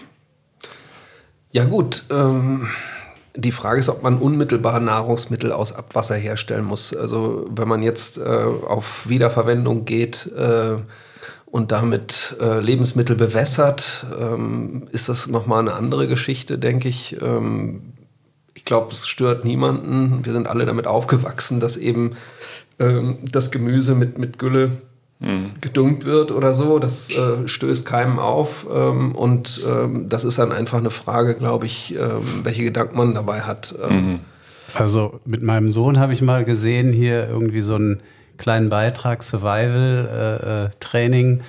Kinder mit irgendeinem Typen äh, getestet, irgendwie haben sie Urin abgekocht, also irgendwie in, in einen Behälter gepinkelt und dann das äh, zum Kochen gebracht und das Kondenswasser dann abgeführt und äh, getrunken hat, wohl ziemlich ekelhaft geschmeckt. Ja, also ich, ich, das- ich habe hier auch noch so eine Geschichte dabei gehabt von dem einen Typen, der zwei Monate irgendwo auf dem Meer, dieser Fischer, der da mit seinem Hund überlebt hat, der hat, Stimmt. Der hat, glaube ich, jetzt nicht unbedingt seinen Urin abgekocht, der hat Salzwasser äh, aufbereitet oder halt entsalzt, äh, aus, äh, quasi sich in Osmose, vielleicht gibt es sowas, zumindest in Filmen haben die sowas immer in den Survival-Packs, so, so Osmose-Schwimminseln. Also es gibt ja, also in, ich hätte es sonst eh noch gebracht, aber ähm, Literatur oder jetzt auch Verfilmung quasi, ich weiß nicht, wer es gesehen hat, also ähm, Der mit dem Tiger. Nee, äh, tatsächlich äh, der Wüstenplanet. Also ich weiß nicht, da gibt's ein Buch, ist eine ganze Buchreihe und das der erste, ähm, das erste Buch ist, ich meine, Ende der 60er, Anfang der 70er erschienen. Und da geht's letzten Endes um den namensgebenden Wüstenplanet, der einen besonderen Bodenschatz hat, der für die in der Zukunft äh, spielenden äh, Bevölkerungen äh, enorme Bedeutung hat. Und ähm, aber der Wüstenplanet besteht halt quasi nur aus Wüste und äh, die äh, Menschen, die dort leben, die haben so besondere Anzüge, wo quasi die komplette Körperflüssigkeit, äh, die die ausscheiden, mehr oder weniger eins zu eins wieder aufbereitet wird in dem Anzug selbst und dann auch wiederverwendet wird und dann quasi immer wieder getrunken wird. Das heißt, es ist ein in sich geschlossener Kreislauf, dieser Mensch mit seinem Anzug. Und ich finde das ganz spannend, dass dieser Autor genau dieses Thema vor über 50 Jahren schon einfach ähm, nicht nur gedacht hat, sondern auch eine ganz spannende Lösung gefunden hat für das ganze Thema. Also finde ich schon irgendwie ganz, ganz interessant. Und aktuell gibt es ja eine relativ erfolgreiche Verfilmung äh, zu Dune, der Wüstenplanet, äh, wo das auch eben natürlich jetzt nicht wissenschaftlich gezeigt wird, aber in dem Sinne, wo das schon einfach ähm, Teil des Alltags ist. Fand ich hochspannend. Ja. Ich musste nur an dieses Buch, äh, was auch verfilmt wurde, sehr erfolgreich, äh, Schiffbruch mit Tiger oder Mhm. irgendwie so denken. Bitte? Life of Pi, ja. Life of Pi, genau. Life of Pi, Pi of Pi, whatever. Und ähm, das habe ich tatsächlich erst gelesen und dann den Film gesehen und ich fand das Buch irgendwie geiler. Das ist so eins der Bücher, wo im Kopf mehr passiert, als du auf der Leinwand zeigen kannst, glaube ich. Aber da hat er, glaube ich, auch so eine Insel da in seinem Survival Pack, wo das Wasser, ähm, das verdunstende Wasser wieder aufgefangen wird und das kann er immer dann trinken. Ja, ähm, du kennst das vielleicht nicht. Wir haben eigentlich uns mal irgendwann in grauer Vorzeit vorgenommen, äh, dass wir nach einer Stunde eine Warnung raushauen, die klingt so. Und ähm, dann ist es immer Zeit, äh, sich so langsam nochmal so ein paar Themen zu überlegen, damit wir doch nicht aufhören müssen. Also ab jetzt kämpfen wir um jeden Zuschauer und jeden Zuhörer, Zuhörerin. Und äh, das Ganze mündet dann in einem Quickie vom Sommer. Das ist sozusagen die Tradition dieser Sendung. Und ähm, ich habe letztes Mal gesagt, nach hinten raus, gerade wenn wir jetzt sozusagen das Pflichtprogramm erledigt haben, dann wird es meistens am lustigsten, weil man dann so ein bisschen befreit aufspielen kann. Aber ähm, Summers Quickie ist quasi der Höhepunkt. Ne? ja, das ist dann schon, ja, einfach cool. Es, es musste kommen. Ja. Im wahrsten Sinne des Wortes. Wusstet ihr, wusstet ihr eigentlich, dass Bruce Lee auch eine enge Beziehung zum Wasser hatte? Das ist mir heute aufgefallen bei der Vorbereitung dieser Sendung. Und ähm, das ist ein sehr berühmtes Zitat, das habe ich auch mal gepackt, da können wir auch noch mal drüber Vielleicht nachdenken. für die Jüngeren unter uns, äh, ähm, Bruce Lee ist ein Schauspieler, der in vielen äh, asiatischen Kampffilmen eine Rolle gespielt, aber schon lange tot ist auch. Ja, lange tot. Der, sein Sohn hieß Brandon Lee und ich glaube, der, also Der ist The auch schon Crow, tot. Der ist doch irgendwie gestorben, weil er sich mit einer äh, Pistole am Set mit Platzpatronen wollte er so sich so quasi Suicide äh, imitieren und hat sich dann doch durch den Druck das Gehirn etwas verletzt. Das hat er dann nicht überlebt. Ja. Dummer Tod irgendwie. Ja, ziemlich dumm. Ja, und der hat in einem Interview, und das wurde dann auch in irgendwelche Filme später äh, eingebaut, folgendes mal gesagt übers Wasser. You put water into a cup. It becomes the cup. You put water into a bottle, it becomes the bottle. You put it in a teapot, it becomes the teapot. Now water can flow or it can crash. Be water, my friend. Be water, my friend.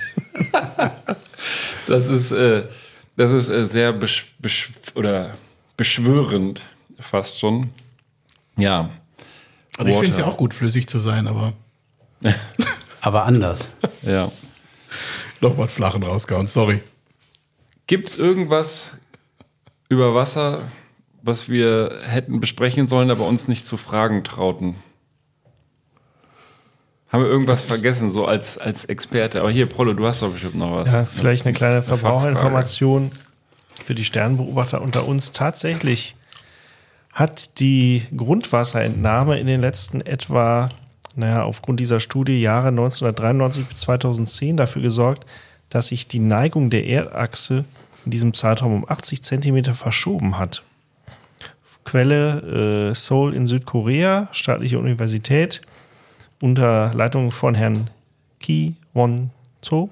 Keine Ahnung. Ich, Und äh, wie konnten die da eine Kausalität herstellen? ja, da, da fragst du das Richtige. Da sind wir jetzt aber schon in der Astronomie, nämlich mittels Quasare. Quasare sind äh, die aktiven Kerne ferner Galaxien.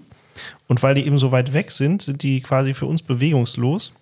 Und dementsprechend, wenn die sich bewegen, bewegen haben wir uns bewegt. Und deswegen, Ja, aber woher wissen die, dass das mit der Entnahme de, des Grundwassers zu tun hat? Das, Ja, das, das, kann das ich, das, das, das kann ich dir sagen. Das kann ich dir äh, so ein bisschen Da hat sagen, weil hat ich habe das vorbereitet. Ich habe das Ding auch und äh, äh, die haben, die haben, die haben ein Modell gebaut. Die haben äh, das gestopft mit allen möglichen anderen, wie das so ist. Und ähm, es war dann, es war dann so, dass ähm, dass ähm, ohne die Grundwasserverschiebung, dass ähm, diese, diese, also Grundwasserverschiebung, ich weiß gar nicht, ob das der richtige Begriff hier ist, da haben das Wasser ja abgepumpt. Ich glaube, die nennen hier um, um? Umwälzung, nennen die das, glaube ich. Ich weiß es jetzt nicht genau. Ähm, Umverteilung, Umverteilung des Wassers.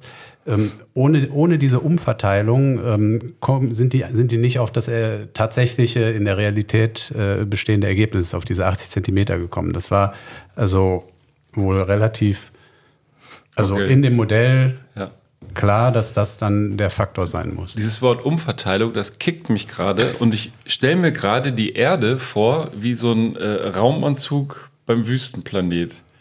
Weil ist es denn so, dass uns wirklich Flüssigkeit in unserer Atmosphäre, also unter unserer Käseglocke verloren gehen kann? Also kann die diffundieren in den Weltraum und, und verschwinden? Oder ist es nicht tatsächlich einfach, dass diese Flüssigkeit, das Wasser, in wel- welcher Form auch immer, ähm, nicht an der richtigen Stelle mehr ist oder dass es an sich irgendwo aufhält oder niederschlägt, wo es halt gerade nicht gebrauchen kann und wo es halt zu solchen Verwerfungen dann vielleicht sogar von der von dieser Erdachse oder schieß mich tot führt.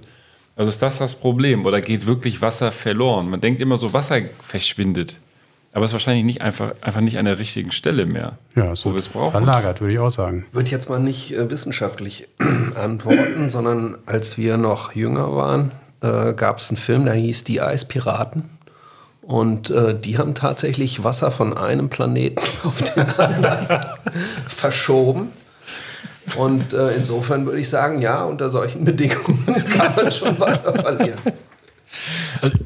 Da muss ich an diese großartige Szene aus Spaceballs denken, ja, wo die ja auch diesen äh, Schutzschirm um ihren Planeten bauen und dann das Passwort herausgepresst wird und das fängt mit 1 an und hört mit 6 auf. Aber Ähm, wieso aber tatsächlich, ja, vielleicht geht ein klein bisschen Wasser auch mal flöten, aber tatsächlich kommt ja vielleicht der ein oder andere Schluck auch nochmal über so Meteoriten runter. Aber wieso, was ich mich jetzt frage, ich bin so ein Filmfreak und euch fallen so coole Filme ein und wenn ich da an Eis äh, verschieben denke, fällt mir nur die Eröffnungsszene von der Eiskönigin ein. Das ist doch jetzt irgendwie scheiße. das Das spricht doch jetzt Arbeit? nicht für mich. Habe ich zu viel Disney geguckt mit meinen Kindern. Ich könnte Da mir schneiden vorstellen, ja auch so das Eis und verladen das auf Schlitten. der Beef denkt gerade an Eis am Stiel. Ja. Ah. Oder Ice Age. Aber äh, ganz kurz noch, ich ähm, finde tatsächlich, ich, weiß, ich könnte mir vorstellen, dass also quasi zum Beispiel in der Baubranche Wasser verloren geht, im Sinne von, dass es gebunden wird in Beton etc. und ähm, dann erstmal nicht zur Verfügung steht. Ich weiß jetzt nicht, ob es irgendwelche Wasserentzugsmöglichkeiten gibt bei der Herstellung von äh, sonstigen Baustoffen, sage ich jetzt mal. Ähm, oder, aber das, da wird es ja schon massiv eingesetzt, um, um, um entsprechend eben Baustoffe oder eben andere Stoffe zu binden und die dann auch haltbar oder stabil zu machen. Ähm, insofern könnte ich mir schon vorstellen, dass es da so ein bisschen verloren geht. Jetzt weiß ich natürlich die Mengen nicht. Also ich kann jetzt da keine Mengenverhältnisse, dass das ähm, Ja, aber, ver naja, ver verloren gehen kann es ja eigentlich Ja. nicht, wenn die Das Erde in der ursprünglichen Schöpfung der perfekte Wüstenplaneten Raumanzug war, wo es immer wieder Wenn das- sozusagen also- in den Kreislauf ich- gebracht würd Das ist ja, auch lernen wir alle in der Schule, wie das da. mit dem Regen und so funktioniert. Das ist ja eigentlich Es ist nur gebunden. kann aber nicht genutzt werden. Also das Kann nicht genutzt Punkt. werden, ja. Das ist Es kann nicht, genau, es, es kann nicht genutzt werden, aber es ist, wenn man jetzt mal die Atmosphäre als Grenze sieht, es ist noch da. Es ist ja nicht, nicht Genau. weg. Ne? Das war so der Gedanke zumindest. Ja, ja, ja. ja. Übrigens, das wollte ich noch gerade nachliefern. Ähm, äh, was meint ihr, äh, welches Land hat, äh, hat am meisten Grundwasser abgepumpt? Prollo glotzt schon, also du hältst den Mund. China. China. Nee, die sind die dritten. Noch ein Guess. USA. Nee, die sind die zweiten. Indien. Oh ja. Indien 251 Milliarden Kubikmeter, USA 111 und China 89. Also wie die, die an die Zahlen kommen, weiß ich nicht und ob die so zuverlässig sind, aber es wird ordentlich gepumpt Ja, für die in Jeans, Indien. ne? Wahrscheinlich. Aber da wohnen, wohnen leben auch nicht so wenig Menschen. Also ich sag mal, wenn wir jetzt über Wasserverlust nachdenken, dann denken wir überwiegend darüber nach, dass eben Wasser ähm, aus den Oberflächengewässern in die Weltmeere abfließen. Und ähm, deshalb nimmt auch die, sagen wir, die Bedeutung von Meerwasserentsalzung zu. Das ist auch nimmt einen großen Anteil an in den Überlegungen, wie wir, gehen wir hier mit den knapper werdenden Ressourcen um. Und da muss man halt zumindest sagen, im Moment ist das einfach noch sehr, sehr energieintensiv, ähm, solche Techniken. Und ähm, deshalb ist es schon äh, richtig und äh, wichtig, dass wir über alle Möglichkeiten des effizienten Einsatzes und der Ressourcenschonung an der Stelle nachdenken. Das Und ist auch nochmal ein darauf super- verlassen, dass wir irgendwie das Wasser einfach aus den Ozeanen nehmen. Ja, das ist, das ist nochmal der, der Gedanke, dass es quasi die Knappheit auch daher kommt, dass das Wasser quasi versalzt. Also wenn, ne, höre ich da so ein bisschen raus. Also dass vielleicht gar nicht unbedingt die Menge in sich, an sich äh, geringer wird, aber es versalzt einfach zunehmend. Oder wenn es dann in die Ozeane fließt, kannst du es erstmal so als, als Trinkwasser und so nicht mehr gebrauchen. Ja, das Land wird immer mehr Steppe, äh, Wüstenbildung und das Wasser wird immer salziger. Ja, Dürre, das Wort war Dürre in Deutschland. Steppe in Brandenburg. Ja. Steppe in Stettin, hätte ich jetzt gesagt. Oder so. Ja. So. Ja. Ich hätte noch einen ganz kurzen äh, Punkt, ähm, den würde ich gerne nur kurz anreißen. Ja, ja. Ähm, das ist so ein Bereich, wo wir Wasser, äh, was wir noch gar nicht so gesehen haben, und zwar, ähm, äh, was wie gut ihr euch mit Erdzeitaltern auskennt. Ähm, aber ähm, also das letzte oder das aktuelle Erdzeitalter oder andersrum formuliert. Ihr lebt in besonderen Zeiten, als dass quasi wir gerade den Wechsel eines Erdzeitalters miterleben, in Anführungsstrichen. Und zwar ist das letzte Erdzeitalter, in dem wir alle noch reingeboren wurden, ähm, ist das sogenannte Holozän. Das begann so nach dem, ähm, nach der letzten Eiszeit, so 10.000 Jahre ungefähr, mit dicken Daumen. Und, ähm, und im Moment wird eigentlich der Beginn des Zeitalters des Anthropozäns, also sprich des, des, des menschlichen oder menschbeeinflussten Erdzeitalters gesehen. Ähm, das fand ich ganz spannend. Also das wird auch von der Wissenschaft jetzt schon so postuliert. Und da ist im Prinzip, um diese Ära zu manifestieren, beziehungsweise immer den, den, also auch so eine Art Nachweis zu finden oder den immer wieder ähm, zu überprüfen, ist jetzt ein See in Kanada definiert worden, der Crawford See im Süden Kanadas, weil ähm, der an sich an sich erstmal unscheinbarer See, ähm, ist relativ tief, bis zu 24 Meter, ist aber gar nicht so riesengroß. Ähm, und da wird jetzt einfach, äh, was soll jetzt durch die sich Jahr für Jahr ablagernden Sedimente, soll im Prinzip das Geschehen auf der Erde dokumentiert werden. Also das ist so die Definition, wo immer wieder untersucht wird, durch die sich dort ablagernden Sedimente, wie quasi das äh, jetzige Zeitalter, wie es auch mit vergangenen Zeitaltern, das wird ja dann über über äh, äh, Eis zum Beispiel gemacht, dass man da feststellt, was ist so in den Jahrtausenden und so weiter dann äh, in der Atmosphäre unterwegs gewesen und wie war die Atmosphäre, wie waren die Temperaturen etc. etc.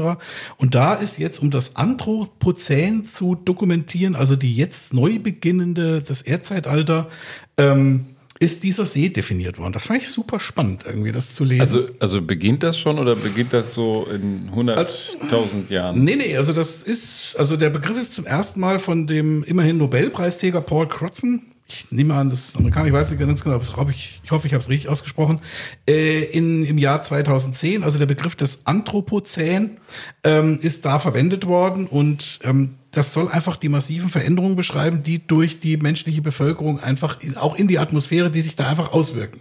Was vor eben Tausenden von Jahren einfach noch nicht äh, relevant war, weil es eben nur ein paar Menschen gab und die sich nicht wirklich bemerkbar machten auf der Erde. Und inzwischen ist es so, dass der Mensch die dominierende Spezies ist mit allem äh, Guten und Schlechten und dass dadurch halt ähm, auch die Atmosphäre oder die Erde als solche stark beeinflusst wird. Ja. Also beispielsweise durch den Klimawandel. Ähm, der, also die erhöhten Temperaturen, die eben nachweislich auf das Tun des Menschen, also alle AfD-Hörer werden jetzt wieder zusammenzucken, aber es ist so, ähm, dass tatsächlich ähm, das eben ein menschengemachter Klimawandel ist und nicht einfach nur der natürliche, der sowieso irgendwann kommt. Und dass es einfach massive Auswirkungen haben wird, auch noch in weiterer Zukunft oder in Anführungsstrichen nicht weiterer Zukunft, sondern sehr naher Zukunft. Ähm, was dann auch, und da ist ja dann die AfD wieder im äh, Bild, also die ja ähm, im Prinzip auch das Thema ähm, äh, Bevölkerungsmigration, also dass die das verhindern wollen, indem sie sagen, Leute pimpert mehr, ne, damit wir hier dann in 18, 20, 25 Jahren dann einfach noch, noch mehr Leute haben, ja, mehr Deutsche haben, ähm, was ja auch ein völliger Quatsch ist. Bio-Deutsche. Ja, genau, aber die werden dann ganz massiv, die werden dann massiv von betroffen sein von diesen Themen und vielleicht auch von einem Golfstrom, der nicht mehr so fließt, wie er jetzt fließt und der dann auch wieder extreme Veränderungen produziert. Also insofern, und das war ich ganz spannend, dass da einfach äh, so dieser See jetzt definiert wurde und der dann Okay, vielleicht noch eine Frage. Warum dieser wird. See? Warum ausgerechnet der? Wird das Ähm, irgendwo gesagt? Sonst äh, Wie gesagt, stellen wir es zurück. er ist relativ tief, also es, er hat eine relativ kleine Oberfläche und ist aber sehr ti- re- relativ tief im Verhältnis. Das Verhältnis ist wohl sehr gut und dadurch ähm, mischen sich die ähm, unteren Wasserschichten eben nicht so stark mit den oberen und dadurch, also das nennt sich dann ähm, als Fachbegriff emeromiktisch. Ähm, keine Ahnung, ich lese es hier ab. Und ähm, das Wasser auf dem Grund des Sees bleibt also somit praktisch unverändert. Und alles, was langsam auf den Grund des Sees sinkt, kleine Tiere, Pollen, Pflanzenreste, werden dort sicher aufbewahrt, eben durch die Versiegelung durch das Wasser. Das fand ich so. Und dann kommt einmal im Jahr der Forscher mit seinem Saugrüssel und rührt das um, oder? Nee, das, da wird ja auch wieder jetzt nicht vorsichtig in vorgehen. Jahresschritten gedacht, sondern das wird natürlich dann auch auf längere Sicht, aber das ist so da, wo einfach künftig immer wieder vorsichtig ähm, geprüft wird. Und der Witz ist eben durch dieses langsame zu Boden sinken und diese Schicht, die da dann entsteht, ähm, die kann dann so ähnlich wie bei Jahresringen von Bäumen dann quasi ähm, in Anführungsstrichen gelesen werden und ähm, dadurch entsteht eine sogenannte jahresgenaue Auflösung. So nennt sich das jetzt wohl. Ich fand das super spannend. Ja. Ja, hm, leider wissen wir nicht dann, wie das in 10.000 Jahren dann ausgewertet wird. Nö, das nicht, aber ähm, ich weiß nicht, ob es in 10.000 Jahren, ich nehme an, das wird auch schon früher ausgewählt, aber das Spannende ist, und wie gesagt, das, ähm, also habt ihr es gemerkt, dass ihr so an einem Zeitalter eines, also an, an, an dem Wechsel eines Erdzeitalters, also Ja, man ja fühlt sich schon so ein bisschen anders. ja, genau. Der Zahn der Zeit, der nagt. Ja, ist blöd, wenn du das Mammut bist irgendwie, ne? Das ist dann doof. Ja. Sorry. So, Mammut. Was ist mit dem Quickie? Wollen Ja, wir den ja, ich? noch rausballern? Soll ich, soll ich gerade? Ja, dann, dann machen wir das jetzt gerade hier äh, mit dem Duschen wie angekündigt. Ich hätte auch noch was noch kürzeres, wenn die Zeit drängt. Aber wenn nicht, dann machen wir das. No, non, Oder muss einer Wasser lassen? Uh, ja, nee. oh. also, Nicht nur der Beef ist für die Flachen zuständig. Ja, der war doch schlechter als meine, komm. Naja, aber immer noch besser als die beim, beim Wandern, ne? Im Ja, okay, die, das war letzte Sendung, ja, das war. Ja. No- Non-Bathing, neuer Trend. Ähm, für die meisten Menschen schreiben sie hier, ist die tägliche Dusche ein absolutes Muss. Es gibt aber auch Leute, die nur ein bis zweimal oder seltener duschen. So, und ähm, klar, wenn man seltener duscht, äh, spart man natürlich Wasser, also ökologisch. Äh, da kommt irgendwie jeder drauf, ist das eine gute Sache. Aber wie ist das gesundheitlich ähm, mit mehr oder weniger Duschen? Da hat eine Reporterin des Bayerischen Rundfunks ein Selbstexperiment gewagt, die Ariane Alter. Ähm, sie durfte nämlich nur einmal pro Woche, pro Woche duschen, hat, glaube ich, dann äh, im, am Ende äh, in den zwei Wochen, äh, also in zwei Wochen nur einmal geduscht. In der Zeit war übrigens auch Deo verboten, um auch die Auswirkungen testen zu können. Und äh, bestimmte Körperbereiche wie Achseln und Füße durften häufiger mit einem Waschlappen gereinigt werden. Also da war jetzt dieses äh, Reglement sozusagen ausgespart. Ähm, ja, und wie war das dann gesundheitlich? Nach zwei Wochen äh, ist sie zum Dermatologen gegangen und der stellte fest, dass sich ihr Hautbild verbessert hatte. Und ähm, insbesondere hat es einen besseren äh, Feuchtigkeitsgehalt als vorher. Das ist ja auch irgendwie so ein bisschen etwas, was vielleicht paradox klingen könnte. Wieso trocknet die Haut aus, wenn ich mehr Wasser von außen der Haut zuführe? Ist aber so. Also Wasser trocknet Haut aus. Ähm, was auch das noch, ist ja wie bei den Süßwasserfischen. Also das ist wahrscheinlich der gleiche Effekt, oder? Ja, vielleicht. Und, Bis du platzt. Und ähm, was, äh, was den Geruch angeht, ist es so, dass äh, äh, hat sie so dokumentiert, äh, es auch nicht aufgefallen ist, dass sie ähm, nur einmal geduscht hat, wobei das natürlich auch sehr individuell ist, sage ich mal wahrscheinlich. Die äh, Gerüche sind ja doch sehr unterschiedlich bei den, bei den Menschen. Ähm, ist auch ein Abstandsthema.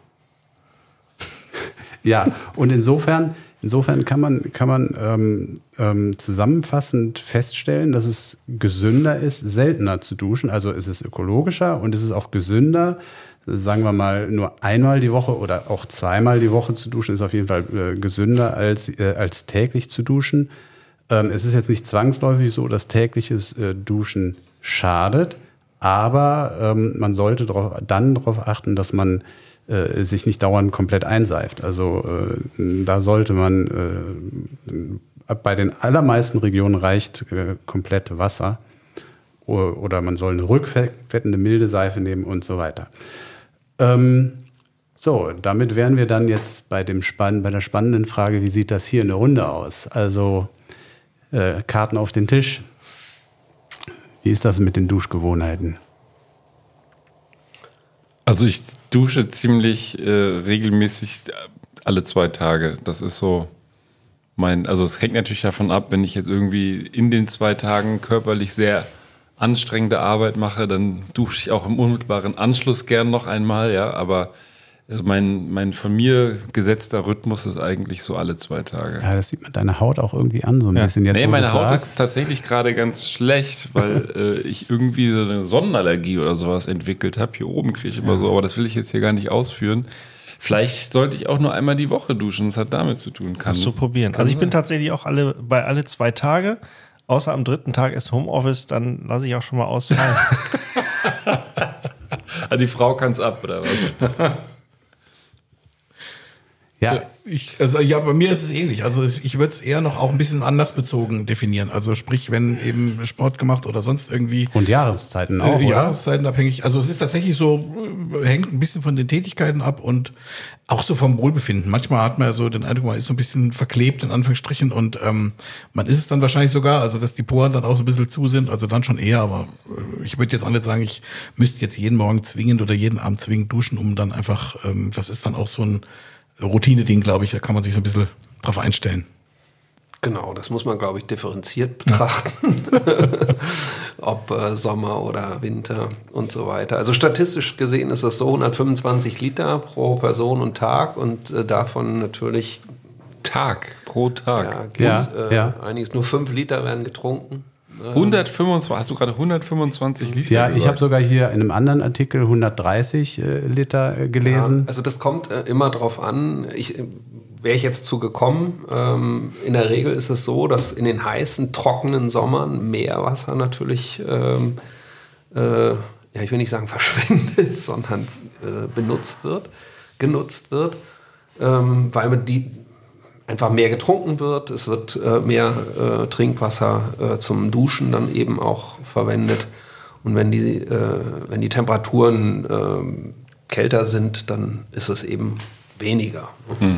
Äh, diese, um diese, diese Zahl. Ganz kurz, Ja, bei der Zahl werde ich auch nachgefragt. Ähm, ist das jetzt nur Privathaushalte oder ist das einfach äh, quasi alles? Also auch die Industrie ist ja auch ein großer Wasserverbraucher, je nach, je nach Industriesparte.